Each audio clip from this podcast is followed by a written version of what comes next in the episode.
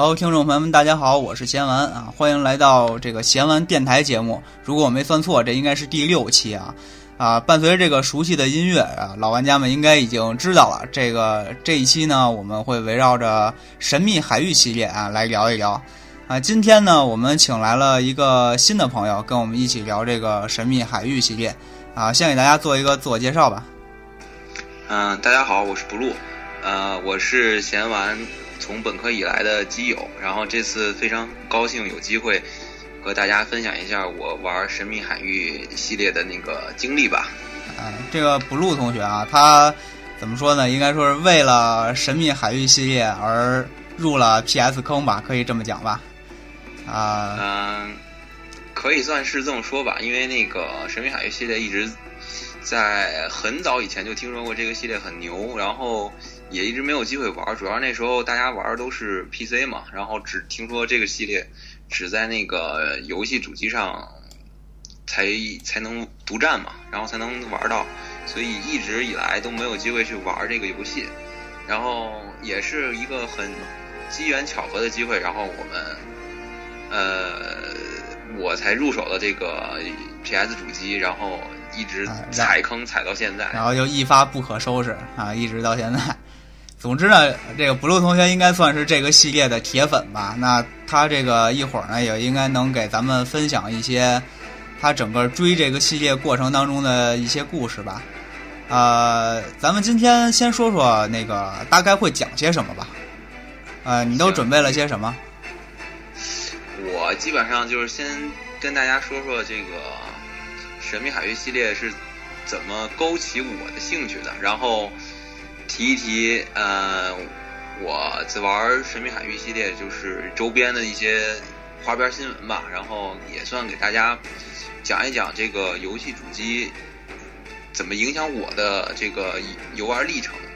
然后后面呢，由那个贤完去讲一讲，就是。他比较擅长这块嘛，他讲一讲《神秘海域》一二三四系列这个主要的故事剧情，啊我就是挖掘一下历史，回顾一下这个一二三四这个游戏主角这个德雷克这个所干的一些事情，然后最后呢，我们留几个坑，然后留在后面，估计得两三期节目 去填。对，又挖一个新坑啊啊！如果。没算错的话，应该刚把，啊，大家听到这期节目的时候，应该是刚刚把这个逆转系列的坑填完哈，然后万智系列的坑可能还没填完，我们这儿又挖一个新坑，呃，那么那就咱们就开始啊，啊，你先从哪儿开始讲？呃，我觉得这事儿应该先从五年半之前开始讲，为什么呢？五年半，我说哪年呀？一一一年啊。来，你你说你说，咱们应该还没毕业呢那会儿。那时候那时候应该是应该是一一一年，二零一一年三四月份的时候，那时候我们应该是刚大三，应该是下下半学期，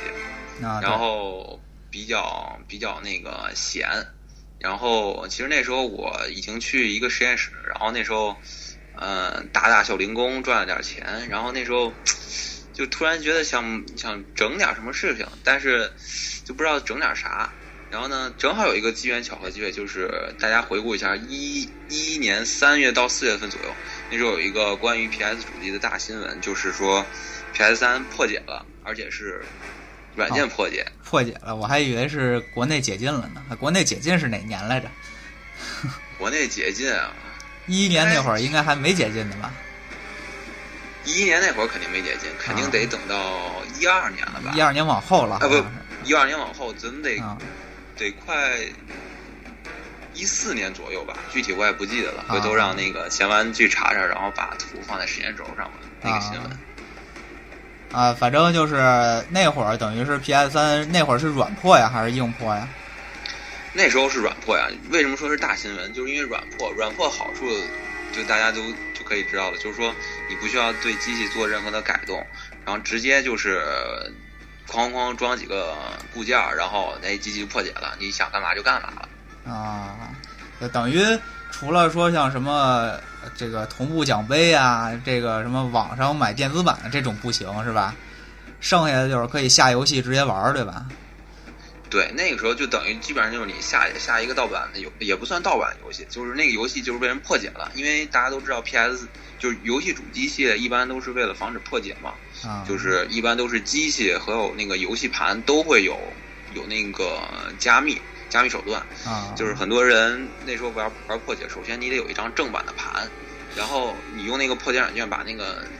正版游戏盘里的东西导出来，导出来之后，然后你再放到网上，你再去下载，然后再去呃装，就是塞到你机器，不管你是拷贝的方法还是什么网络的方法，只要塞你机器一装一安装，然后你就可以玩了。啊啊，那就是说，其实是就是网上一些大神，他同时破解了机器和游戏，然后啊，咱们就是才能玩，是吧？对，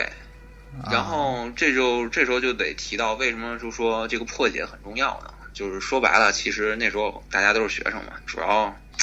金钱上还是比较拮据。对，就那个时候还很难说，花个几百块钱买张盘，花个几千块钱买个主机，这种感觉是吧？对，那个时候就是大家国内的那个正版这个普及率也不高嘛。然后你想一张游戏三百多块钱，你想那时候三百块多块钱，五年前的三百多块钱多值钱呀、其实现其实也是咱们国家的这个盗版文化给咱们这种带来的这种根深蒂固的不想在游戏上花钱的想法啊，也有这些诱导。啊，总之呢，对那会儿肯定还是玩盗版的多啊，很多人都是从那个时候过来的。所以那个时候买了 PS 三之后呢，就嗯也不算买，就是为了买 PS 三的主要原因，就是为了可以免费的，就是所谓加引号那个免费，啊能够玩到很多游戏。嗯然后我买了 PS 三之后呢，也确实玩了不少游戏，什么呃那个时候从店里头考了好多，比如说什么极品飞车啊，什么什么战神啊，还有一些 RPG 游戏啊，反正考了一大堆。我那时候应该最起码三百二十硬盘塞了足足有十二三款游戏吧。啊，那还然后，然后后来又从网上下了大概好多个游戏，反正前前后后折腾过二三十个游戏，但是那些游戏里嘛，没有什么印象特别深刻的。但我当时印象特别深刻的就是，我只知道《神秘海域》这个系列，我是一定要玩，因为这个游戏听传闻说这个游戏是神作很久。呃，然后你刚买的时候下载的那里头有这个深深海吗？我记得应该是有一和二，啊，然后你就然后你就玩了。对，然后我就玩了，哎，我玩了之后，哎，发现哎这游戏还不错，因为那时候，因为大家都知道那个，那个时候其实玩游戏就是大家都为了图爽快，然后经常就是，比如说 PC 上就买，呃，下了游戏之后，一般都会找一个破解，呃，也不算破解，那个叫嗯作弊器。啊，然后，什么血无敌啊，什么金钱无限这种的，狂啊，无限子弹、无限钱是吧？无限生命，对。啊，对，其实就是为了玩爽快。然后那个主机上嘛，你又没有这种作弊器之类的，啊对，那你怎么玩？你只能自己玩，你自己玩你就得一点一点过。哎，我就玩着玩着发现，哎，《神秘海域》这个系列一和二哎都不错，而且就玩游戏你不不觉得累，就跟看大片儿似的。我觉得啊哎，这游戏还真不就是错。在那个时候，你已经有这种玩游戏像看电影的感觉了，是吧？对，那个时候就觉得哎，这游戏还真挺好玩的，哎，值得特别值得值得深入一下。但是那时候因为游戏也多嘛，所以这些游戏就是打一遍就是好像是普通难度。一般我一般玩游戏就为了不不让自己不折不折磨自己吧啊，，就不就是不选最难是吧？呃，不选最难，啊 来个简单，哎，通通关一遍，哎，过过剧情，哎，这这这点我也差不多啊。还还是挺有意思的。然后一和二玩了之后，然后就，然后这时候咱们就往后倒嗯，倒到什么时候呢？倒到半年之后，大概是一一年十一月份左右。啊，年底这个时候，这个时候就有一个新的事情出现了，就是嗯《神秘海域三》发布了。啊发售了，发对发售，它这个发售的时候能马上破解吗？哎，你还别说，这发售之后还真就直接给破解了，直接就破解了提前，啊，还是提前泄露的。还提前泄露的啊？对，而且你要知道，那个这个就是像这些卖游戏的这些厂家嘛，他因为它除了有线上，还有一些线下的那个渠道嘛，啊那么肯定是有一些线下的店，就提前就拿到这个游戏，但是因为你受制于这个条约的限制，你只能是在发售日那天才公开售卖，囤着是吧？对，囤着。所以店线下渠道店那么多，比如说几百上千家的，然后那总有那么一两家可能，哎，偷偷的就被人啊偷跑了，就就是可能偷跑了。有一些熟人什么的就知道这个，就先拿了。呃，对，然后甚至还有打劫的，我记得还有打劫的。就《神秘海域四》还是什么时候？就是说说有一辆车被人给劫了，然后那个游戏就提前泄露了。这有点夸张了，这感觉。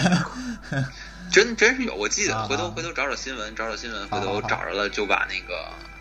新闻截图给它放到时间轴上，肯定是有。回头我再找找。行。然后三三其实。也是玩完之后也是给我感觉，哎，发现哎这个系列还真不错，一二三，然后故事很连贯，然后剧情挺跌宕起伏的，然后玩完之后觉得，哎，这游戏还真不错。然后呢，我就去网上去找找别的乱七八糟的那个跟游戏相关的东西。嗯。这时候呢，呃，我正好有一个有个基友，也是呃是我高中同学，他在美国，我就在美美国亚马逊上开始搜《神秘海域》，就是它的英文名 Uncharted。他就发现，哎，有一本书，这本书封面是什么呢？是《神秘海域三》中德雷克从那个货机上要掉下来那个那个图，就在那飘着，拉着那个什么网是吧？对，拉着那个置物架那个网。然后呢，我当时觉得，哎，这书还不错，可惜就是全英文版的。哎，管他呢，先先弄一本来吧。我就我就说让我同学给我买一本。然后买一本，然后等他回国的时候给我带回来。这本书是什么呀？是设定集啊，还是什么图册呀？这本书其实是讲《神秘海域三》背后制作的故事，就是一些制作的花絮啊，还有制作的这些东西。其实这本书呢，呃，我一直都没看。为什么没看？啊，因为全是英文，全是英文的。然后我我最近为为了录节目，专门。让让家里人，然后帮我从国内把这本书给给我弄过来，然后我就开始翻出来读。啊，对，现在补录同学也没有在国内啊，他远远在澳洲，啊，跟我连线录这个节目啊。对，然后所以我就专门把那本书从让家里人给弄回来，弄回来，然后我这几天开始读，然后整理整理里头那有些有意思的内容。其实我和贤完玩这个系列的时候，当时也有一些疑惑，就觉得哎，为什么有些人物？哎，玩玩就没了。后来我们才知道，原来原来是有一些故事发生的。到时候我们在准备这个《神秘海域》幕后故事这一期节目的时候，给大家逐一揭秘。行，好的。嗯，说完这本书呢，我们就接下来再往后说。呃，玩完这个《神秘海域》系列之后，我就觉得，哎，这就这确实还不错。然后呢，再往后倒就是 PS Vista 发布。游戏掌机发布，当时为了这个掌机就是能够有很好的销量，当时有那种首发游戏嘛，首发游戏其中之一就是《神秘海域：黄金深渊》这款作品啊，然后你就你就因为这个又入坑了，对，因为这个我又入坑了。但是大家都知道，那个 PS Vita 之前是一直都没有破解的，而且刚出今年的今年的大新闻是吧？对，今年的大大新闻。那个应该是八月初吧，刚刚破解，也是软破啊，然后也是，而且这次破解特别简单，直接就是用 PSV 登一网页，夸夸一点就能破解了。不过很遗憾的是，我本来是想破解看看什么样的，但是我在知道这个事提前升级了是吧？我知道这件事之前，我就已经提前升级了，因为我我因为我不玩破解了嘛，已经，然后所以它系统来什么来什么那个软件更新，我就直接更新了。就更新完之后，才发现这新闻，我一一看坏了，哟，体会体验不了了，破不了。想想其实想想也其实也无所谓，其实破解嘛，也就是那么回事儿。因为大家现在也已经正版入坑了嘛，所以破解其实就是想体验一下，就是说看看别人破解完之后，这个 PSA 能不能。做点别的什么，像能不能像 PSP 时代那种，当一个神奇的移动工具，就是又能看电子书，又能呃听音乐。有可能就有可能有一帮人在开发一些，在破解基础上开发一些新的东西在里边，是吧？对，然后比如说，比如说像 PSP 时代，应该是可以呃拿 PSP 当好多模拟器嘛。啊当然，这个现在 PSV 现在刚一破解，也是可以拿它当各种模拟器，什么什么 GBA 呀、什么 3DS 什么的，具体我也不知道，也没关心，也没看。现在现在咱们拉扯得有点远，拉回来一下。然后那个说到那个 PSV 上这个《神秘海域黄金深渊》这一座，其实这一座我当时玩的时候并不知道那个是不是正统的《神秘海域》系列，因为到了后面我们才知道，这个《黄金深渊》这一部作品实际上是呃顽皮狗把这个《神秘海域》这个 IP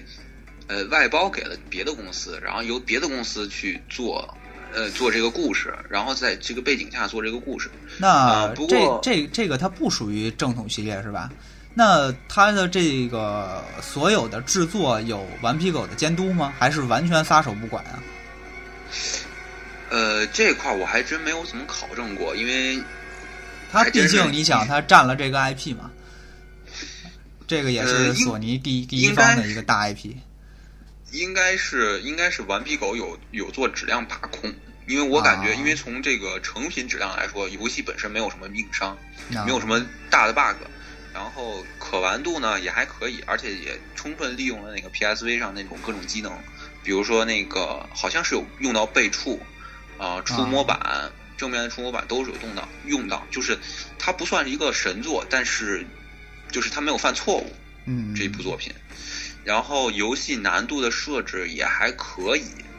当然，《神它秘海域是》一个什么类的游戏？也跟正统的《神秘海域》一样，是这种冒险、射击、攀爬呀、这种的动作类的吗？对对基本上是一样的，只不过啊故事流程、呃不太一样，有点像，有点像，比如说一就是因为德雷克大家都知道那个《神秘海域》，就是德雷克每一作品都是找一个地方去挖挖宝藏嘛。啊，对然。后这一座这一座也是挖宝藏，只不过呢里头没有艾琳娜，然后没有、啊没有女主，没有女主，感觉像是应该是在一座一代之前的一个作品，就是故事线，算如果按算是主线捋个算是个前传，算是个前认传。认识艾琳娜艾琳娜之前的事情，等于是。对对对对，那有有有那个萨利吗？呃，萨利好像有，好像是有，啊我也我也记不清了。你这玩完了之后也是好久没有没有去没有去想它了好久没啊好久没动了。不过这这一座游游戏是是我正版游戏的呃引子吧，因为我当时玩了买了这个游戏，这个游戏确实也不便宜，呃，应该是 PSV 应该当时是两千多块钱，两千二三吧，然后那个游戏大概是三百来块钱，我当时也是第一遍也是简单流程，夸打通打通，觉得哎没意思了，打完了。嗯后来想了想，闲的没事儿嘛，既然已经买了正版嘛，咱们就索性挑战一下，看看最高难度能不能打通。哎，我就开始打最高难度，然后最高难度发现，哎，其实稍微稍微耐心点儿，其实还是能打通的。其实那一座，呃，那个制作商做完之后，那个难度并没有设计的很高，所以就是最高难度的话，一般人也甚至稍微花点时间也能打通。那然后这这一座在 PSV 上也有奖杯系统吧？有有有，那个时候已经有奖那。这个时候你有说这个说有这种白金证啊，或者说这种吗？就是为了为了想想得到白金而去使劲的打这个游戏这种想法吗？当时还真不是为了打白金，当时是想，我既然花了三百块钱，我就得给它玩透了，所以我就把所有的奖杯都给收齐了。就我觉得哎钱花到了就得好好玩是吧？对，钱花到就好玩。其实这也是我当时，呃，影响我后面那个买正版的一个一个理念吧。就是说，我正是因为一开始抱着说要把这个价值玩透，就是所花的金钱价值玩透，然后带给我这种感觉，就是说我真正领略到这款游戏的真谛，就是能够了解到制作者开发的这个用心，然后以至于我后来买玩的每一个正版游戏，我尽量的都给它去打通，然后打到里头那些白金那些挑战，我都尽量给它完成。嗯。然后后来觉得，哦，原来玩游戏可以不像原来那样，就是稀里糊涂的玩。就，是打一遍就完认认，原来都对，可以了可以了解一下这个游戏背后的故事，包括这个制作游戏这个制作者他的意图、他的想法、他的理念。这个是就是是《神秘海域》系列给我带来的一个契机，因为我没有玩到《神秘海域》一、二、三，就不会想到去买 PSV 上的《神秘海域》，嗯也就不会想到去，哎，把它这个所有的元素都玩齐，收集都收集齐，然后挑战都挑战到，然后以至于，所以说这个《神秘海域》是系列应该算是我玩儿，就是真正开始把我这个人带入到玩游戏这个道上了。嗯，对，就是其实你在接触 PS 三之前，你在主机平，就是说在 PC 平台上，你这个游戏玩的本身也不是很多。对，因为那时候大家其实也不是玩很多的问题，也是因为那时候还小嘛，你家里人也不怎么让你玩游戏，基本上玩游戏就就那么点时间，你能你玩游戏为了什么呀？不就是为了看剧情吗？哐哐哐过完剧情也就不管了，对吧？你你没有那么多时间去细细品味游戏，嗯，所以玩 PC 时代，呃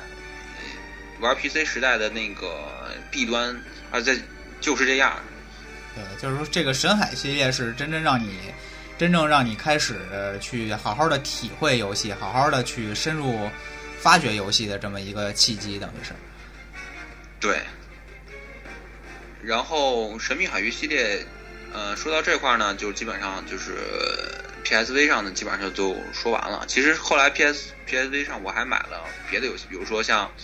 最近比较火的那个，最近就是曝光度比较高的叫《中立异想世界》，俗称跳楼妹子。啊，那个那个游戏，我当时也是玩了 PSV 那个《神秘海域》之后，我就觉得啊，这个再等一个下新的好玩的游戏吧。然后当时很多人都说，哎，这款游戏还不错。我当时就上网买了一款这个游戏，哎，也也确实这种质量游戏制作质量高的游戏，确实很很让人耐玩儿。嗯然后呢，我呢就也把这个游戏给白金了，然后买了游戏之后之外，还买了 DLC，也都全都打通了。当时其实也费了很多功夫，然后后来还买重力少女这个 PSV 版还挺难的，是吧？对，因为我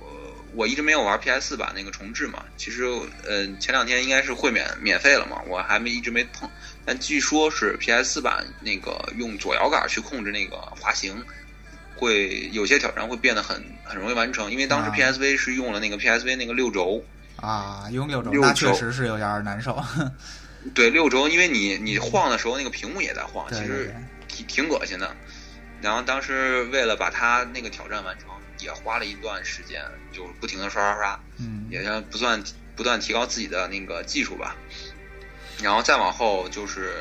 又玩了点儿别的游戏，什么《极品飞车十七》，其实我一直都是，就是我玩的第一款 PC 游戏就是《极品飞车二》，嚯，那可够早的了。二是什么年代的了？二应该是九六年、九七年那时候。好家伙，啊，所以我对《极品飞车》系列一直都是有那种怀情怀在里面，所以我就买了个《极品飞车十七》，然后那个也白金了。其实那个白金也不是很容易，嗯，因为有有在线联机奖杯什么的，啊，嗯，反正我反正也是白金了。然后后来还玩过什么雷曼传奇啊、火箭机这些，是吧？于是你就就逐渐踏入了白金之旅，是吧？对，就逐渐就踏入白金之旅，这个游戏坑得慢慢填。然后，呃，当然这些都是、呃、都是比较扯得有点远了。然后我们再说回来，说回来就是这个时间就隔得比较久了，因为那个 PSV 发售完之后一直没有什么好的作品，也不知道为什么，不知道是索尼这个那个索尼那个支持 PSV 游戏不多呢，还是第一方厂商都不是特别喜欢那个 PSV 这个机能，还是怎么样？反正 PSV 上就一直没有什么好的作品。嗯，我现在感觉好像这个微将身上也都是 gal game 比较多呀，是吧？对，所以呃，反而就像你像你看最近那个应该是 E 三吧，北美的 E 三大展上根本就没提 PSV 的什么事儿。啊对，然后这次的 TGS 倒是提了 PSV 是有几款游戏，而且还多了多加了俩色儿。对，嗯呃，主要就是应该是北美市场，就是北美市场，像欧洲那边玩那个掌机的不多，对还是主要是日本市场玩的比较多。对对对，所以日本本土的时候会更关注一点这个。对，然后 PSV 时代就没有什么好游戏了，没有好游戏，而我那个时候电脑又换成了 Mac，呃，大家都知道，Mac 上基本上是告别游戏的，没有什么游戏在 Mac 上去发。也也有，但确实不多。对，因为那个 Mac 一一直以来用的那个处理器架构和 PC 上主流 PC 不太一样。然后，当然最近也换成了叉八六架构，然后啊这块有点深了。反正就是 Mac 现在虽然变得和普通 PC 差不多了，硬件上本身没什么呃差异了，但是但是软件这块还是得慢慢来，还是得慢慢来，尤其是游戏这一块。对。所以我换了 Mac 之后，就一我又不想再配一个主机，因为我平时用 Mac 用习惯了，然后我也不用 Windows，我为了玩游戏，然后买一个主机，我觉得挺亏的，因为。你要想玩好游戏，又要好的视觉效果，那个主机价格肯定是接受不了的，就很贵。显卡啊、处理器啊、硬盘啊这些要求都不低。而且我玩游戏又不多，又不是说哎每天都疯狂的玩游戏，然后又特别追求画质什么的，所以我觉得买个主机没什么意义。然后呢，那时候我就出国了，我一三年出的国，然后出国之前呢，把我那个。P.S. 三就给卖了，因为我觉得出国之后也没什么机会用它，然后也也挺忙的，也就没想再再再去留着 P.S. 三，然后我就拿着 P.S.V 我就走了。不过拿着 P.S.V 大概一两年，我都没有买新的游戏，因为确实 P.S.V 上没什么好的游戏。然后这时候呢，也发了 P.S. 四，但是 P.S. 四上没有我想要的玩的游戏，这个时候就有点尴尬了，我又没有游戏玩，我又。又没买，所以我就很长时间、很长一段时间就告别这是一段空档期，对，也没什么可玩的。然后这个主机入了正之后呢，也也没有继续有什么可新的刺激，是吧？带给你。对。然后这时候呢，时间就往后倒倒倒，倒的还挺快，一下就直接倒到了二零一五年。这时候有一个消息出现了。是什么呢？就是《神秘海域四》即将发售。哎，然后你听说了，就又又刺激到你的神经了。对，然后听说之后，我就我就觉得，哎，要发售，要发售了。我一想，你明年要发售，我就要不然今年买一个主机先玩玩。那时候我就想着是先买一个游戏，而且那时候还有一个，还听说一个游戏叫《最后生还者》，就很多国内翻译。叫美国末日，美国末日，熟知的美国末日，对，对，实际上人这这个翻译，我觉得最后最后生还者就是更合适，因为它的英文名是 The Last The Last of Us，就是最后那个是 Us，就是是我们的意思，不并不是代表美国的意思，所以我觉得最后生还者其实啊，就是一开始理解成了最后美国的最后，是吧？对，因为因为那个游戏本身是一个末日题材的游戏嘛。对对对。然后我那时候也就听说，哎，说这个游戏特别牛。其实那时候我并不知道，那个实际上和做《神秘海域》这款系列的游戏是同一个制作组。我只知道这个游戏很牛，我当时就买。我当时就说，哎，我也一定要体会一下这个这款游戏。然后，因为同时。在宣布那个 P.S. 呃不是 P.S. 呃，同时宣布《神秘海域四》要发布的同时，还有一件事情就是《神秘海域》一二三座要发布一个重置的合集。我一听说合集要发布了，那我想，呃，那时候好像说是应该是一五年十月份吧，应该一五年十月份左右发布合集。然后我知道的时候已经是应该是一五年五月份左右吧。然后我又知道，哎，说要玩一下这个《最后生还者》这个游戏。当时我毫不犹豫的，我就说那就差不多了，买一个 PS 四，然后先把那个《最后生还者》玩了，然后玩完之后正好接着就可以玩那个《神秘海域》一二三，再回顾一下，顺便呢再收集一下奖杯啊。啊，这就是给原来玩盗版的欠下的债再还还债是吧？对，就是实际上就是充值一下信仰，然后。呃，到了这个时候，就是，呃，我就是该把神皮狗，呃，不是神 神皮狗，那个顽皮狗，这顽皮狗那个在 PS 三时代以来的，呃，两款重大 IP 作品都会都已经玩过了，而且都拿了奖杯，然后也算充值了信仰吧。嗯然后这时候我们就开始等《神秘海域四》，《神秘海域四》这个时候吧，他跳票了，比较尴尬。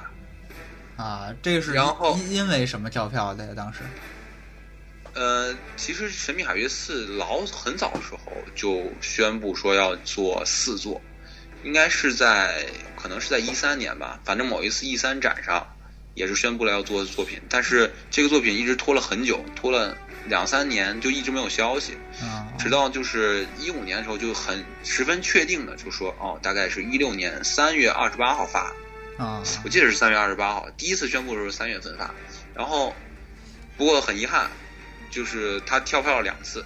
就是说了三月三月底发了之后又跳票了两次，嗯，原因是什么？原因就是他们希望就是这一座已经作为《神秘海域》系列的这个完结作品，所以他们希望这个质量尽可能的高一些，就是当玩家拿到手的时候，不再是一个啊、有各种各种不满意之处的地方，啊就是说希望这个画面呀到这种游戏流畅啊等等等等，都得是达到最满意才行。对，所以当那个跳票的那个新闻发出来，就是大家就看那些新闻底下的评论，都说啊、跳票其实好好，其实没什么，都既然都等了那么长时间，就不在乎多等一两个月。其实其实要这么看的话，你像《神海三》是一一年底，《神海四》是一六年中，这中间隔了有四年多，这确实是已经等了不短的时间了。对，因为你看，你你回顾一下一二三的发售，基本上就是隔两年就一座，对，两年隔两年就一座。呃，当然你如果你加上那个《最后生还者》的话，其实也还好。嗯虽然隔了四年，但应该中间可能插了一个《最后生还者》，可能也也是占用了一下他们的开发的资源，对对对觉得也还好。不过据说那个时候三座发了之后，《神秘海域》呃不是不是《神秘海域》，《顽皮狗》这个制作组人员也扩大了很多，其实对他们来说应该不是什么太大问题。当然，呃，发了那个《最后生还者》之后，顽皮狗自己自身有了一些呃动荡，当然这就是它有一些就是制作组背后之间有些问题，所以导致这个四一直拖拖拖，啊，是实际上是有一些原因的。当然这这一期关于顽皮狗。神秘海域系列的这个制作组？我们暂时不聊，我们嗯到时候再放到另外一期去谈这个制作组多么多么牛逼，嗯，然后他他发生了什么各种各样的故事。我总体来讲啊，按照你刚才说的这个，就是原定发售日期三月份是吧？三月底，然后最后我们看到年终发售也还好，两次跳票时间也并不是很长。对，嗯基本上都跳了大概一个一个半月吧。嗯，这个玩家还都可以接受啊，不像现在好多游戏动辄就跳半年，哎 跳半年，那还有十年十年的呢。啊十年老 IP 这种人王现在等的头发都白了是吧？是啊，嗯、所以当我知道这个《神秘海域四》要发售了之后呢，其实我我第一时间就去下了定那个预定。当时其实很想下的预定是什么呢？想下港服的预定，为什么呢？因为这个游戏剧情很多，然后如果你要是看英文版吧，其实我不是说我不能看，就是说你多少有一些俚语啊这些你不太好理解。你看中文版，人家翻译好了呢，就是游戏的这种连贯性比较带感，对，然后你你容易有那种沉入感，就是你你就觉得你你就是那个主角，然后你就在做这件事情。但如果你要看英文版嘛，因为本身我们不是不是母语呃英语母语总有母语一个翻译的过程。对，然后有些词你不认识，虽然你你能大概猜到他在说什么，但是你感觉就不对。当时其实很想买港版，包括那个一二三的那个一二三的那个重置版，我也想买港版，然后我都在淘宝上下单了，结果快到发售的时候给我砍单了，跟我说啊，我要订的那个限定版没货了。其实我其实我当时我买游戏就是对于自己喜欢的东西，我就一定要买那个就是限定版收集收集品。啊，就是当时为什么买的也是铁盒，然后对我买的是铁盒对，然后这个也是要买一个买一限定版，就是有有那个有一手办的有手办的那个，对啊，价格还挺贵，不过那个手办做的质量还确实不对，错。这个手办质量相当高，对一致回头那个回头我把那个图照几张，然后给小安发过去，到时候放在时间轴上，大家可以一块欣赏欣赏。嗯，买了之后，然后就就玩嘛，就是玩到玩四。那时候四，因为那时候时间也挺紧的，就是每天打一点，每天打一点。呃，而且四的流程巨长无比，大概是以前前作的几乎是一点五倍吧。呃，差不多两有两倍吗？可能得有了。从他的那个速通时间给的六个小时吧，六六个小时的话，然后三代三代是三个半小时，也也就快两倍了。嗯，反正那个四座确实也很长，我应该前前后后打了得有两周的时间。对，而且而且第四座关键它的这个。呃，视频过场动画的这个量非常非常的大，就光看动画可能就得有几个小时，就是等于说我们光看速通时间，这是我们操作的时间，如果看再加上动画的时间，可能要比两倍还多，确实是非常长。嗯嗯，不过确实这个四座这个跳票是值得的，因为不论是从 gameplay，然后再从这个游戏的画面，再从这个过场动画。嗯，方方面面你都觉得啊，这一座作品绝对是 PS 四时代就目前整个 PS 时代的这个游戏的标杆也不枉这个顽皮狗这个公司作为那个呃索尼的第一方最强的制作组这这这个称号。嗯，对，就是从从呃这这种动作冒险类游戏来说，呃，应该不为过。当然，就是说不同类别的游戏，我们不能这么横向对比，然后可能这游戏性并不一样。但是从这一类游戏来讲，它确确实实做到了从你的操作、从画面各方面来讲都没有什么可挑的，确实是到现在为止应该是最棒的。然后现在说完了那个我的游玩经历的时候，我觉得应该可以提一下闲玩入手主机的故事了吧。嗯，你你说说你大概什么时候买的主机？为什么买的呀？其实这个我买主机呢，呃，这个 blue 同学一直自居是拉我入坑啊。他拉我入坑其实并不是拉我入的主机坑，而主要拉我入的是这个神海坑。呃，主机这个机缘巧合啊，详细的原因呢，啊，我觉得在这儿也不便细说。但是总体来讲，一开始呢，我并不是打算入手主机的。然后在在在各种巧合情况下就入了，入了之后呢，一开始其实我这个一上来买的这些游戏啊，也是几个坑啊，血缘这个坑，对吧？大家也看我做的视频了，血缘这是个大坑，让我玩了好久啊，不能自已。然后呢，当时也买了那个《最后生还者》的这个重置版，而且《最后生还者》的重置版，这是我第一个玩的游戏，第一个玩通的游戏。但并不是第一个白金的啊，这是因为没法打网站，当时就一直一直没一开始没有入会员嘛，没法打网站。但是确实网网站提一下，那个网站应该是呃比较坑的。这这确实是有点困难，这个游戏挺难的。对，其实这游戏我当时嗯，我玩买买完 PS 打的也是《最后生还者》这个游戏，就是第一个打通的，当时也没白金，也是因为那个。呃，网站特别坑，然后后面我跟贤完折腾了一下，然后反正以一种神奇的方式把它填满了。其实就是就是各种找人开黑嘛。然后一开始嘛，入了三款游戏，这是刚才说了两款，还有一个就是《重力少女》的这个重呃重置版，PS 重置版，《重力少女》才是我第一个白金的游戏啊。呃，然后当时玩完之后呢，总总的来讲，这三个游戏其实各不相同，虽然说都是动作元素在里边，但是。整体的，你可以考虑它完是三个完全不同类型的游戏，啊，这三款游戏都非常优秀，我也都很爱玩。然后就是从这个剧情表现力来讲，应该说这个当时《最后生还者》它确确实实是给我一种很不一样的感觉。然后接下来这个 blue 同学就开始啊，开始这个向我安利安利这个神海系列，并且把这个铁盒版的三合一合集借给我玩。借给我玩之后呢，我我这个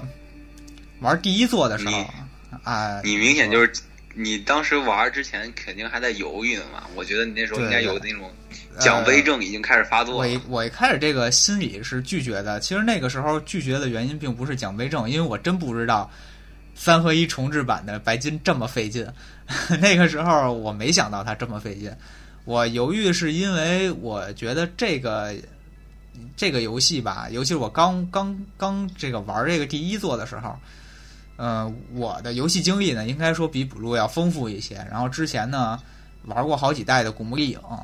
然后我就会觉得，我就会自然而然的把这两个游戏进行一个比较。然后我们也知道一代发售的比较早嘛，然后我就会想，这个它好在哪儿啊？一开始没有感觉出好在哪儿。还有一个原因是 blue 同学买的欧版啊，里头各种英文我也是只能看个一知半解，所以确确实实给我从各方面带来一些困扰。就让我觉得这个游戏也没有他说的那么好嘛。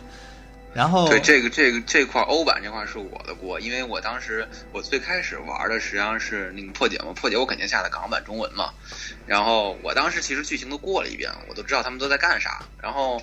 呃，当时呃，当然当时那个淘宝砍单了之后，我为了第一时间拿到这个游戏，所以我就直接在在澳洲本地然后下了预定。然后我当时为什么不在马上在澳洲本地下预定？因为它那个限定版送的东西里头没有港版的好，因为港版送了一块那个布置的那个一个一个应该是一个布置的一个像像壁纸一样的东西啊。然后所以所以我后来没办法，只能下到欧版。然后欧版缺点就是全是英文，全英文。我其实当时当时你是没关系，其实因为你都知道。对我没关。而而且，如果我当时给你港版港版的话，你可能就觉得可能会好一点。对，啊，但是后来其实我自己也去了解了一些，尤其是在即使我呃英文看不了那么明白、一知半解的情况下，当我玩到二代的时候，我也明显感觉到了游戏品质的提升。我记得我当时有跟你说过，二代跟一代简直就不是一个游戏。对，那个说说到这个不是一个游戏，我再插一句啊，其实今天我刚才就为了做这期节目，还随便呃网上还扫了一下那个呃关于制作二的幕后花絮。那时候他们那个程序员就提到，其实一代那时候只用到了 PS 三机能的百分之三十，就是那时候就是整个系统就是他没有没有并没有吃透那个 PS 三那个。是刚刚拿到 PS 三，还没有就是他只是适应这个机能正在。对，因为大家都知道 PS 三时代那个 PS 三本身的机能很强大，是用那个 Cell 的那个芯片，但是它带来的问题就是编程比较复杂，很多程序员就是没有办法把那个机能给吃透。嗯。呃，只有只有就是真正的这个索尼第一方这种制作组，然后或者是真正就是技术大牛，他才慢慢吃透了 PS 三的那个性能，以至于就是说有了后面《神秘海域》二代那种比较画面精良的那种效果。包括三代那种大场景的那个制作，都是像 PS 三时代基本上就是呃 P 呃神秘海域三就基本上榨干了 PS 三的机能了。嗯，就 PS 三能用 PS 三能做到最好的那个视觉效果。对，三代确实充满了各种各样的这种大场面呀、爆炸呀，然后这种这种效果。但是，嗯，怎么说呢？说回到说回到二，说回说回到二啊，就是我感觉二这个飞跃。在我心里留下了一个极其深远的这种 这种影响，以至于即使我现在玩完了四，我依然觉得二是最好玩的。这个呃，可能这么说很多人不同意啊，但是但是这是我的个人观点。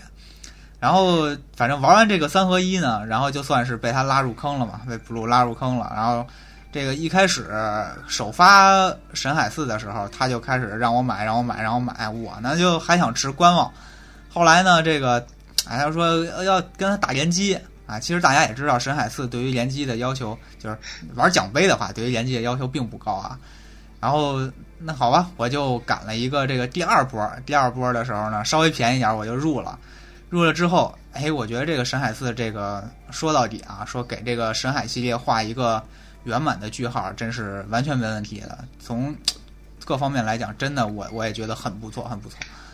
啊，然后这个联机啊，我要说说联机，联机的感受简直比这个，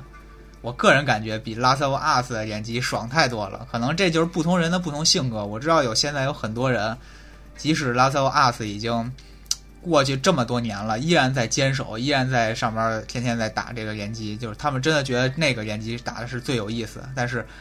我的感觉是，我在深海上打联机实在是太爽了，就是那个简直是打几场就突突突就行了。对，很很快的，很高兴的就过来了。嗯其实其实我觉得突突突的话，那个呃那个守望屁股还是还不错，那个 给我感觉就是那个那个手感那个手感也还可以，对。对，那个才是真正突突突啊！当然，那个呃，联机这块儿其实不是重点，对，重点其实我就是神秘海域，其实是为什么要做联机，就是就是为了让大家买了这个游戏，觉得这个游戏还有额外的价值，就可以让玩家一直持续的在这个平台上玩。对，当然，我觉得神秘海域这个系列，呃，毕竟本身不是突突突的游戏嘛，然后它不像那个，它跟那个使命召唤或者是那个。那个、那个、那个还有一个什么游戏来着？也是 FPS 大作啊，《战地》对，《使命召唤》和《战地》那些其实也是完全不不是一个风格的。那两个就是蛮拧的，他们就是呃，他们的单机模式的剧情完全是为了呃它的多人模式而服务的。很多人买了之后就不打单机，就直接就打多人模式。战地可以这么说，但我觉得 COD 的剧情这方面还是很重的。呃，COD 这一块剧情还是很重的。COD 像现代战争，我觉得还不错。然后后面几个剧情，我觉得一般般吧。啊，行了，咱们不往远了扯啊。对，反正就是说呢，这个联机这一块呢，可能它是做一个增值，因为毕竟它是一个剧情向为主的这么一个冒险动作冒险游戏。可能大家玩一遍，最多玩两遍、三遍，就不可能一遍一遍的去捋这个剧情了。那剩下的时间呢，又让大家有继续有游戏性，那就是做这个多人对战。呃，反正这这差不多就是啊，blue 拉我入这个深海坑的这么一个过程。怎么说呢？这个这个坑呢，跳的也是不后悔，确确实实是非常优秀、非常优秀的一一一个系列的游戏。呃，那么然后啊，你说，我觉得觉得现在基本上讲到这儿的话，大大家就是对我们就是玩神海这个呃这个流程、这个经历有一个。比较完整的了解，我觉得就是如果大家以后有机会，因为现在那个马上要发售那个新的 PS 四主机了嘛，国行应该应该国行可能能同步发过一阵儿，应该是能同步。如果不同步的话，可能也就是呃错个错后个一两个月吧。因为呃不过应该是 PS 呃 PSVR 国行都应该同步发售，我觉得那个新款的那个 PS 主机应该也可以。不过很遗憾的是。呃，神秘海域系列这个国行的版本应该一直没有过审，过审了吗？呃，我也不记，没，好像是没有，好像国行没上，好像国行没上。不过那个大家就是各种某宝店可以搜一搜，然后买一点港版的，就满盘塞进去，然后有机会正好因为一二三也重置了嘛，然后有机会还是可以值得体验一下，因为这个游戏确确实实。呃，非常好，非常值得大家入手，非常值得大家去细细品味它那个游戏制作背后的一些故事，然后它的一些元素。我觉得一定要玩主机不玩呃，尤其玩那个 PS 系列的话，如果不玩《神秘海域》，你真的是白买那个主机了。呃，然后那个接下来我们就让那个闲玩带着大家那个过一下一二三四的那个。大致的一些剧情，然后和那个人物吧。然后，如果就是有志于就还没玩的这个游戏的人，你们不想被剧透的话，就可以暂时这一段就可以卡了，呃，以免你影响大家那个玩游戏的那个心情。对，其实今天这个时间已经不短了，我们已经录了有五十分钟了。嗯，按说呢，这个一期到这么长，大家听着已经很疲劳了。那我们最后加这一段呢，这个。呃，怎么说？就是给给一些玩家他玩过前作，但是可能有点遗忘了，这是一种；还有一种呢，就是不太想补前作了，就想大概了解一下，啊，这也是一种。就是给这些这些同学们呢听一听，然后不想被剧透呢，或者说哎对原来的剧情了如指掌了，那后边的这些内容呢就可以不听了，然后就就可以直接等我们下一期节目了。呃，那么。现在我我我我们就开始啊，这个我来简单的说一说，呃，我从就是每一代呢，我都从这个故事是怎么发生的，然后呃里边涉及到了哪些人物和最后怎么这个事情最后怎么样了，这这几方面来简单介绍一下。第第一集的时候，第一集的时候呢，可能这个故事还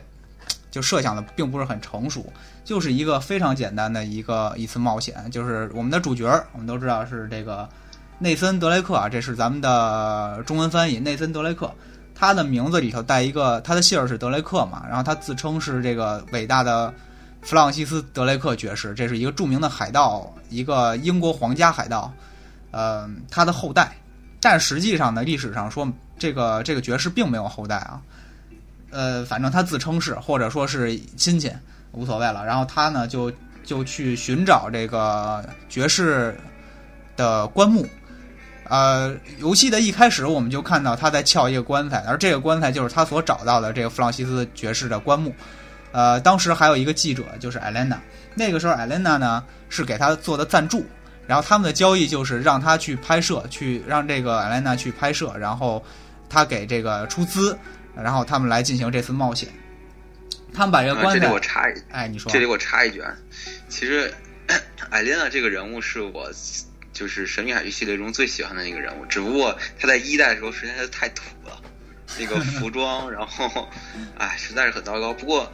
哎，你大家往后往后玩你就知道，其实艾莲娜这个人物还是很可爱的。对，其实这这个记者也是一个非常富有冒险精神的这么一个记者啊，要不然也不会跟着他出来浪。我觉得，呃，他们在这棺材里呢，就发现了一本残缺的日记，然后这日记呢，就是说，哎，最关键的地方，最后一页有一地图没了。然后他们就按照这个这个日记呢，就是说，就就是这里边记载了一些这个事情。他们当时看啊，就找到了一个非常就是让人质疑的地方，就是说这个这个哎冒险的起因就出来了，就是德雷就是老德雷克啊，弗朗西斯德雷克在太平洋袭击了一个西班牙舰队，而且把这西班牙舰队的大量文献都给没收了。但是回了英国之后呢，这些所有的文献又被女王给没收了。哎，女王把这些文献都收了之后，还让所有的船员对这件事儿闭口不提。这个是这个他们在日记里提哎发现的这么一件事情，他们就觉得这个很蹊跷，就是这肯定是当时发生了就是一些什么事儿，让这个女王下令啊把这些消息封锁。他们就想找，然后后来呢，他们在一个废弃的潜艇里边把这最后一页找着了，找着了一个就是一藏宝图，他们就按照这个藏宝图呢。最后，在一个小岛上找到了一个黄金棺材，或者说叫黄金雕像这么一东西。那么，这整个这个过程当中呢，就是一个是刚才我说到的记者啊，艾莲娜，还有呢，就是可以算是德雷克人生导师的这个 Victor 啊，苏利文啊，就是平常说的 Sally。Sally 对，然后这两个呢，就是他的伙伴。同时，按按照正。这里我插一下啊，其实按照正常的剧情啊，如果说主角身边有一个老大哥级的人物，一般来说上来没多会儿，那个大哥就会就会挂掉。对，对，没想到这个呢，还真的差点就应验了。对，就是这这一部里头用了一个手法，一开始他确实是挂掉了，后来发现他没有死，哎，没有死呢。然后再说剧透就太多了，那大家自己去体验。然后这这一部的这个整个冒险，我们都知道不可能一帆风顺啊，总有敌人。那这个敌人呢，叫这个百加利诺曼，这是一个大 boss。这个大 boss 他其实是一个宝物猎人，而且呢，曾经跟这个三里呢就有一些旧的恩怨啊。这这一边敌人这一边呢，就是他以他为首，然后他雇佣了一个雇佣兵头子，叫做阿凡诺阿凡诺啊，这么的纳凡诺纳凡诺这么一个人，还有一个。还有一个就是像土兵头子的一个叫埃迪拉加这么一个人，啊，这两个人呢，就总共这三个人吧，就是咱们整个游戏中对抗的这个敌人。然后，当然这个游戏发展到一定程度，我们发现原来这个黄金棺材里头啊，并不是什么好东西，没宝藏，里头有一种这个可以把人变成类似于僵尸的那么一种毒病毒。然后，哎，这个这个刚才说的这个艾迪拉加呢？就在对抗这个僵尸的过程当中挂掉了，然后这这个大 boss 诺曼呢，自己傻不愣登的去开了这个棺材，结果把自己变成僵尸了。然后这个阿凡诺纳纳凡诺纳凡诺其实他早就知道这事儿，哎，他设这个计，虽然他是被雇佣的，哎，他设这个计把大 boss 搞掉了，他想自己独占这个棺材，然后就是当奴才造反，对对对，然后奴才造反，然后把主子给反了。就二二把手变一把手了。然后当然最后呢，咱们就是经过一番战斗，让这个让这个黄金棺材跟这个 BOSS 一块儿，俩人就永永远沉入海底了，啊，这这第一步就算是结束了。然后这个到我们来到第二步，第二步呢，呃，第二步这其实呢怎么说？这个是事儿找事事儿找上门来的，而不是德雷克亲自去去找事儿的。啊，这个就是说，呃，有一个军阀啊，有一个军阀叫拉扎维奇，听着这名字就就很就很维奇啊。那个他呢雇佣了德雷克的一个老朋友吧，叫啊哈利费恩。这个哈利费恩呢，他这个为什么来找德雷克呢？因为他想就是想偷一个东西，偷这个东西啊，这地方特别狠，叫这个伊斯坦堡王宫博物馆。这地方特别森严，非常难进去，而这个德雷克曾经进去过一次，而且成功的全身而退。所以说，哈伊费恩呃就就来找他入伙。然后这个这个，他们当时就研究为什么要偷里边的一个油灯啊，觉得这个油灯特别没价值。后来他们就这个研究了一些文献，发现原来是这样的，就是呃，这个马可波罗啊，这这一部我们讲的其实这个主线，这又是一个质疑点啊，就是马可波罗当时带了六百个中国人和十四艘船，载着这个忽必烈赐予的宝藏，就就航海去了。结果呢，有一年半没有记录。这一年半之后呢，就剩下一艘船了，四艘船就剩一艘了，然后六百人就剩十八人了。然后这些船和这些船员，肯定有事儿啊。对，这些船和船员到底干嘛去了？怎么回事儿？完全没记录。然后这个就说这怎么办？这个查不出来。然后为什么要找这油灯呢？因为这油灯被发现上面有蒙古文，应该是当时忽必烈赠予马可波罗的礼物。然后这上头呢，就有可能会有一些线索。他们哎，就去就去找这个了，找这个还发现这果然就是一线索。当然这不是线索，游戏就没法玩了。然后呢，顺着这个线索呢，他们就了解了这个所谓真陀摩尼石这么这么一个宝物。哎，他们就觉得哦，原来这个大军阀是想找这个大宝物。这这个大宝物据说是一个几个人没法合抱的一个大宝石，特别特别值钱。他们就想去找。哎，这个这个这一代游戏呢，它的这个伙伴。刚才说的这个哈伊费恩啊，其实很快很快就背叛了他，就在他们进了这个博物馆之后，马上就背叛了他，啊，所以说他其实是个敌人。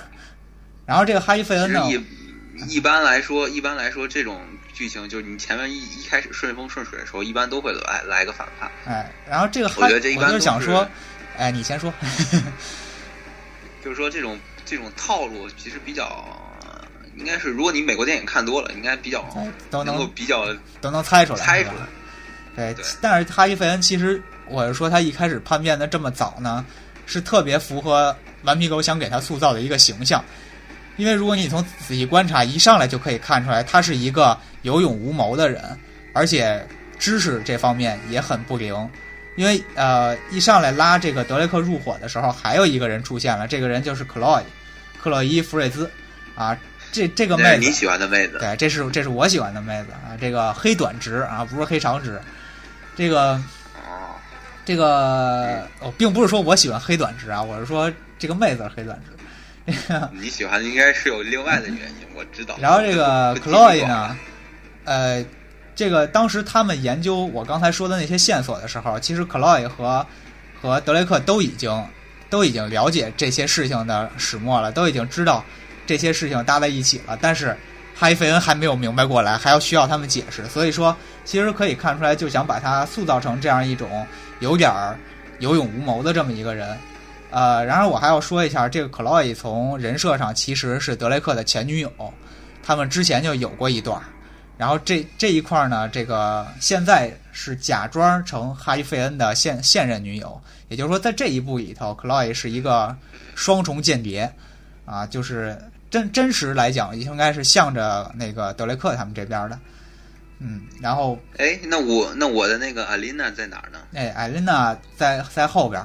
在后边，他们实在走投无路的时候才出来帮忙，然后请艾琳娜帮忙，维维克特啊那个苏利文也出来帮忙了，然后这一部出场的人物很多啊，咱们就不细说了。后边呢，还有一部分到这个西藏，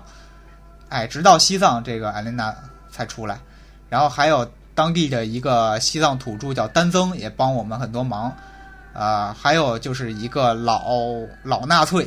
叫卡尔雪弗，在当地西藏那个小村住下来，也给了主角很多的帮助。然后后来我们发现呀，原来这个这个最聪明的人，或者说早就先知先觉的人，不是德雷克，而是拉扎维奇。我们觉得拉扎维奇是贪财，想要那个大宝石，实际上他早就知道那个大宝石，所谓的真托莫尼石，并不是普通的宝石，而是。树脂，而这个树脂产自所谓的香巴拉。我们知道这香巴拉呢，其实就是香格里拉。而这个香格里拉是一个神秘的城镇啊，就是人们都不知道它在哪儿。而这个香格里拉呢，里边产的这个树脂，在人食用了之后，就可以变得无比强大。哎，就是说这个拉扎维奇有点那种返老还童的那种效果。呃，迅速治愈，然后这个体力无限。呃，你可以跳得特别高，然后力量特别强，就这样。所以我们在游戏里头会打一些野人，其实他们就是香巴拉当地人，他们就是食用了这些树脂，所以我们感觉他像野人，可以满处飞着那么那么跳。然后这个拉扎维奇，我们也说了，他是个军阀，他其实是想得到这个力量，然后创造一个野人军队，让他去类似于征服世界啊这种这种感觉。然后我们主角后来知道真相之后呢，为了就是这个拯救世界嘛，最后去跟拉扎维奇单挑，然后把香格里拉这个产树脂的中间这棵大树给烧掉了，导致整个香格里拉也一块儿毁掉了，拉扎维奇也死在里边了。那么这个就是第二部，这应该就是二对二的第二部的这么一个故事，大概的剧情。对。然后呢，哎，我们来到第三部啊。这个前三部其实它就是按整体来讲就是按时间顺序的，所以说并没有什么前插后插。虽然说它里头有一些手段，比如说第三部，第三部就有一些回忆杀，回忆这个德雷克小时候的事情。然后我们知道德雷克一直挂着那个戒指，是老德雷克的弗朗西斯德雷克的戒指。那么就介绍了一下他怎么得到的这个戒指，原来是他小时候上博物馆里偷出来的，而且偷出来的时候呢。还被一个黑手党的一个老大，叫凯瑟琳马洛，哎，给各种阻击。而这个凯瑟琳马洛呢，就是第三部的大 boss，啊，一个一个范儿非常足的一个女的黑帮老大，哎，然后呢，也是在那个时候，三里成为了，就是他那个时候救了德雷克，并且从那个时候开始成为了德雷克的人生导师，教着他一块坑蒙拐骗。哎，然后这个游戏的一开始呢，我们是设设计啊，把这个跟这个戒指配合的一个解码盘找到了，从马洛的手里给骗了过来。这个解码盘和戒指配合在一起，就可以解析这种什么拉丁文啊，还是什么那种密码啊。这也是弗朗西斯德雷克的那个时代的一个他们留下来一个东西。哎，然后，然后，然后我一直玩游戏，觉得那个解码盘。解的十分诡异，我就觉得那玩意儿没什么用。呃，也不知道它的运作原理，也不知道它为什么非得放了那个戒指才能管用，确实是比较神奇的一个东西。然后这个时候呢，他们就又出现了一个质疑点啊，就是他在他们拿到了这个解码盘，然后解了一个密码之后，他们就发现这个还是弗朗西斯德雷克爵士在曾经在东印度群岛待了六个月，而这六个月又是没记载。后来呢，他们就是正史上没记载。后来他们就在他们找到的地图上发现，原来这六个月他不是闲逛，他去了阿拉伯。然后这个，呃，去阿拉伯的原因呢，从那个地图上的一个标记，他们分析出来，原来是这个当时的伊丽莎白女王和女王的顾问这个一呃第一派他去的，哎，就是说也是官差，哎，官差官差派他去了趟那个阿拉伯，去干嘛去了不知道。然后。他们就这个，就就就通过一系列的线索，然后就发现他们当时应该是去阿拉伯的这个卢卡哈利沙漠。这个卢卡哈利沙漠查了查，并没有，但是有一个译名相似的叫鲁布哈利沙漠，应该是影射，就跟那个香巴拉和香格里拉这种感觉差不多。然后找我记得好像我原来查过，好像是有这个沙漠的。你要你可能得查英文吧？呃，也也有可能。其实我觉得这两个应该就是一个，因为名字相似的也就也就这样了。呃，我回头可以再查查。然后他们就找在这个沙里头，应该有在这个沙漠里头有一个被称为沙中的亚特兰蒂斯的千柱之城这么一个地方。然后在这一部里头呢。在这一部里头，每次都是找一个地儿。对对对，又是又是要找这么一个地方。这这这一部里头呢，这个一开始呢，有我们的伙伴又是克洛伊和这个有一个新角色卡特啊。然后这个卡特呢，一开始也是一个双面双面间谍似的，一开始是反派，后来很快就原来是我们这个啊主角安插的一个人。然后那就应该是单面间谍呀，单面间谍，对，单面间谍。呃，然后他他们在这个中间的一段过程当中，突然就这个离开了，因为某种原因啊，就卡特受伤，然后他们俩就离开了。克洛伊和卡特离开了之后呢，这个艾莲娜接手，艾莲娜接手呢，那个萨利呃萨利倒是一直在，然后就继续帮助我们，继续帮助我们。之后我们玩过的知道，我们中间有一段掉到了大沙漠里，就阿拉伯的沙漠里嘛。然后遇见了当地这个当地马帮的这么一个头目叫沙林啊，这也帮给了我们不少的帮助。然后我们对抗的敌人呢，除了刚才说的马洛，还有他的这个二把手，就是他忠实的随从 Tabert。这个 Tabert 很讨厌啊，就是满处拿着一个致幻剂的手枪去射人，射完之后就让人产生幻觉，然后各种晕，是吧？这个让人非常的不爽。那么。呃，他们在这个阿拉伯的这个呃沙漠里边，最终成功的找到了千柱之城。当然，敌人也找到了千柱之城，他们就就想就就就进去，结果进去一看是一个死城，一个人都没有。啊，他们也不是很明白，因为确实就是所谓沙中的亚特兰蒂斯也是这个原因，就是一夜之间这个城市覆灭，并不知道为什么，就跟当时的亚特兰蒂斯沉沉入海底是一样的。然后他们这个千柱之城有没有什么对照的原型啊？千柱之城我没有搜到，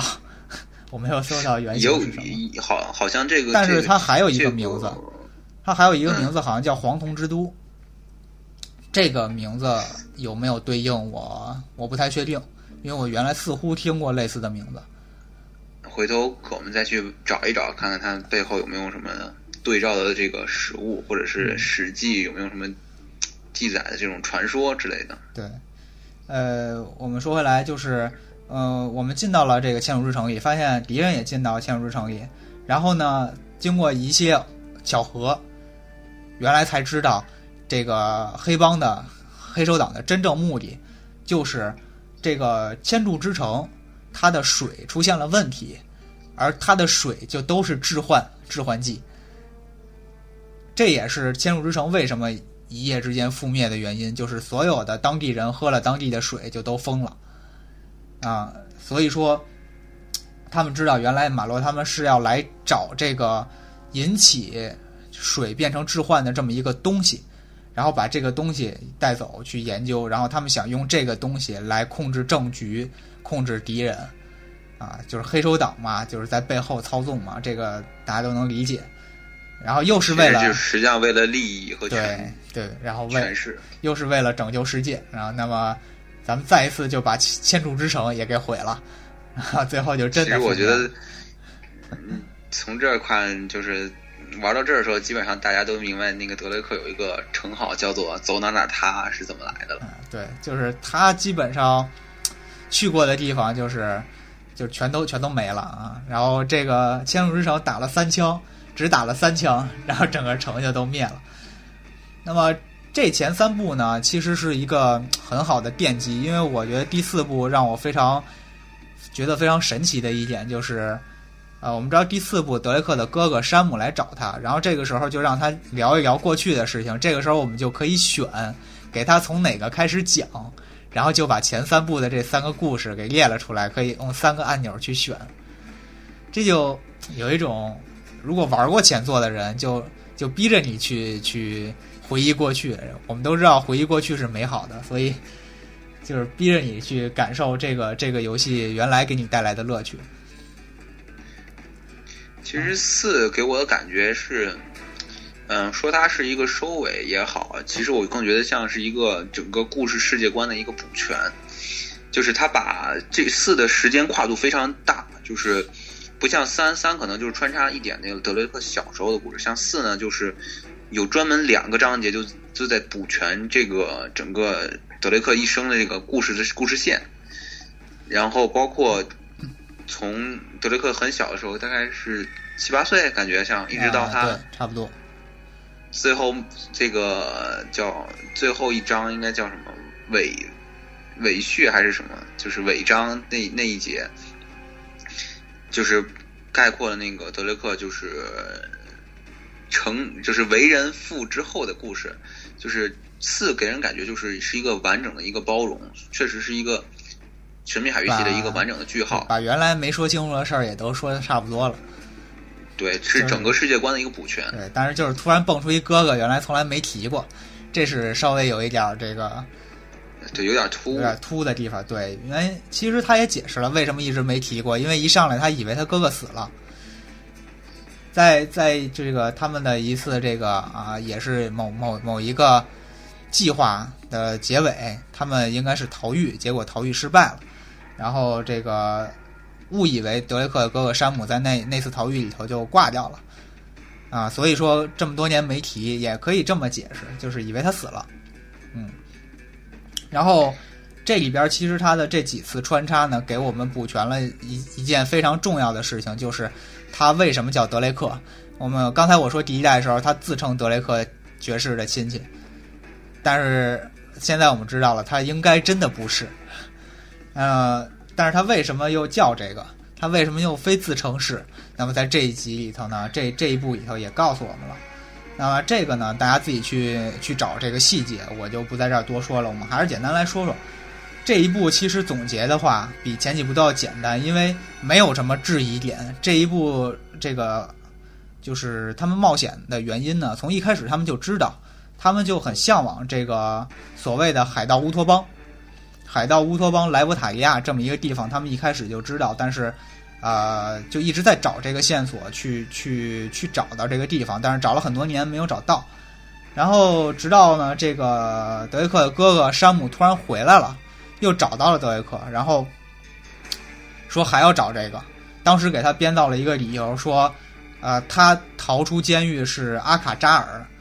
这个也是一个大军阀把他救出来的，但是。有一个条件，就是阿卡扎尔想要这个宝藏，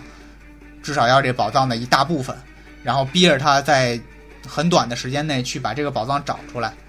但是后来我们知道，其实这个阿卡扎尔早就死了。呃，这个是山姆为了激这个内森的一个策略。那么实际上呢？对，让他必须得去。对，但是实际上其实是这个关于雷夫啊，雷夫我们。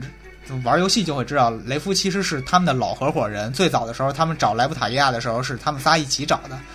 但是山姆很明显不想跟雷夫合作，想独吞这份宝藏，或者说他觉得雷夫不配拿这份 这份宝藏。所以说，这个他就他就一直想各种办法去绕开雷夫。但是实际上，山姆从能从监狱里出来是雷夫收买的。所以说他没有办法，就是他是这个配合雷夫去找，然后他实际上是偷偷逃了出来，想捷足先登，找到那个内森一块儿，他们俩先给找到。当然，玩游戏不可能这么顺利了，那么我们不免还得跟雷夫去作对。那雷夫手下还有一个这个纳迪恩这么一个这个黑人女性，她是也是雇佣兵头，对，也是个雇佣兵头的，而且特别厉害。啊，那么就是我们这一步主要就跟这两个人来对抗，呃，当然我们的伙伴呢就是山姆那个艾莲娜，萨雷，啊，这一次的人员配备也非常的简单，那个像克劳伊他们都没有出来。明显感觉四代那个剧情剧情没有什么跌宕起伏，就是更多的实际上就是目的很单纯，就是要干成这件事情。而且这一次对于感情线的添加会非常的丰富。对这一座，就是不论是从那个人物建模啊，包括他们那个呃剧情安排上，就是对人物的感情线，包括就是你能很明显的感受到，就是那种人物的那种内心的世界那种丰富，所以说，呃，这一部里头呢，应该说不光是把所有的故事补完了，也把人物的感情补完了。那么最后呢，也给了他们一个相当不错的结尾，就是说这回这个乌托邦还是真实存在的，只不过呢，啊、就是因为各种原因，其实这些海盗们建立了乌托邦之后就开始起内讧，然后作为建立者的这个头目这个亨利埃弗瑞呢，就把其他的建立者基本上都给害死了，然后最后跟那个二把手托马斯图两个人互相决斗，然后互相伤害致死，就俩人全挂了。这个宝藏最后谁也没捞着，然后他们呢对他们最后真正的找到了这个宝藏，可是因为雷夫的这个干预吧，他们也没有成功的把这个所有的宝藏拿出来，宝藏被埋在了那个小岛里，那那个小岛也塌了。但是呢，有一个好结局，就是他哥哥山姆呢，最后逃出来的时候顺出来一些宝藏，很少的，可能就一些很值钱的金币吧。然后就让他们怎么说，下半辈子不愁吧。其实每一好像一座也是顺了一些，就是每一座你都觉得德雷克这很多人在网上问，就说哎德雷克挖了那么多宝藏，为什么还是穷穷的叮当响？因为那个四代四座一开始的时候，他们住那个房间觉得也就很一般，然后干的活儿，那你看德雷克那时候还在干那个潜水员，就水下潜水员这个帮人捞东西的打捞，对。对你按理来说，一二三他都，呃，一座其实一座后面介绍就是还捞出来一堆金币，他明明有那么多钱，那些钱都去哪儿？这是大家一个疑问。然后其实二和三一直以来都是，呃，就是去去哪儿捞捞钱，结果什么没捞着。确实是对，一两手空空，基本上都是。那么，然后四座四座的结尾也是比较让人温馨的，然后就是觉得哎。整个这一个作品，就是确实到了该完结的时候，是一个向向玩家就是叫怎么说，给玩家妥妥善交代了一下，妥善妥善安排了一下德雷克他们一家。对，最后最后的这么一个结果，包括呃他们那个可爱的闺女是吧？啊，有人说那个开玩笑说，其实他们闺女应该是劳以后的劳拉，我觉得有点扯。呃，这相当扯，但是从我们可以看到他闺女的那个性格，就是继承了他们俩就是这种好奇心，然后呃，包括你看那些奖状、那些照片儿，他的这种对历史的兴趣、对历史知识，然后还有对于冒险的那种渴望。所以说，你要说他是下一个劳拉，也不是没有可能，但是他肯定不是劳拉。嗯 嗯，基本上讲到这儿，那个一二三四整个这个故事线也就讲的差不多了。对，然后大家也是也算是一个回顾吧。然后我觉得今天时间好像对这一期也就差不多了，都都八十分钟了，非常长了。那么那个，但是虽然后边这些内容大家选听啊，如果真听下来的，那大家也很辛苦了。呃，估计前头说有一些呢，也没什么可消化的，讲的都是我们自己的事情，还是敬请期待这个接下来的一些节目吧。然后我们会好好的准备一些材料，哎，讲讲一些这个游戏背后的故事，可能大家会更感兴趣。嗯，呃，那么，嗯、嗯，你还有什么要说的？反正。呃，背后的故事这一块可能我准备的比较多，然后写完那个，到时候可能就配合我一块儿，呃，大家听听这个《神秘海域之冲》，就尤其是制作背后的故事吧，因为这块原始材料只有我有，所以大家还是敬请期待吧。嗯，别说只有你有，人家买了书的人也不少。要不你也读读啊？我就不读了，你你就加油吧。那么那个在这儿呢，还有一个我觉得贯穿这个游戏始终的一句话吧，就是刻在那个戒指上的一句话，是老德雷克爵士的一个座右铭，叫“任何壮举皆源自一个小小的开始”。啊，这个也是送给大家。我觉得从这个游戏的从头到尾这个流程上来看，这个系列之所以这么成功，顽皮狗也是。也是做到了这一点，就是从一代开始，源自一个小小的开始，把这个系列做成了如此波澜壮阔的一个大作。我们也是非常感谢小顽皮狗。处，就是这这句话有点长，一般大家就是常用的就是翻译应该是小处成就大事吧。对对对。嗯、那么行，这一期到这儿也就差不多该结束了，咱们下一期再见吧。嗯，嗯，下期再见啊，大听众朋友们，家拜拜，拜拜。拜拜。